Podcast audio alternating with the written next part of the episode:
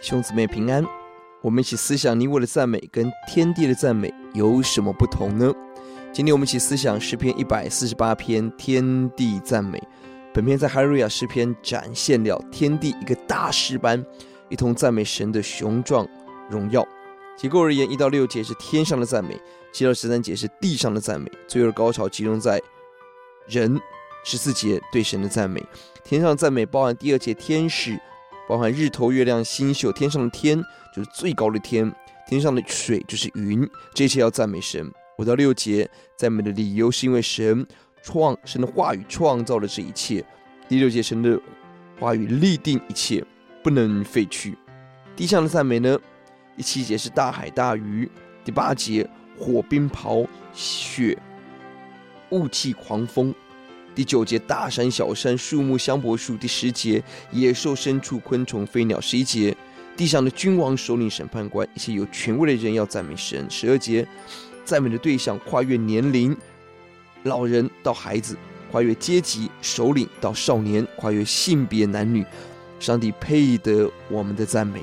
十四节是神百姓的赞美，神要高举他的百姓，神要主动亲近他的百姓，神使我们成圣。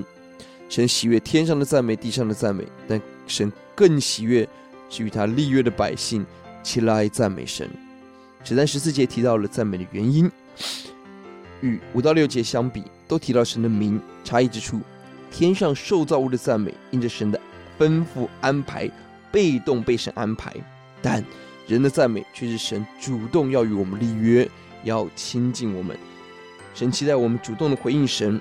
我们是万物中唯一可以让神心动、让神喜悦的受造物。愿属主的子民把握这样的特权，大力赞美，讨神喜悦。我们一起来祷告：耶稣，我们感谢您，主啊，你喜悦天上赞美，地上赞美，你更喜悦属主的子民起来赞美。主是的，你将你百姓的脚高举，你要荣耀我们，让我们荣耀你。哦，主啊，主啊。你一切的圣民以色列，就是与你亲近的百姓，都要赞美你。愿我们赞美耶和华，就让我们成为亲近你、明白你的心，按着你丰富奇妙怜悯恩惠起来赞美你。让我们知道，我们拥有神的形象，跟你有最美的关关系，这是我们一生最大的福分跟特权。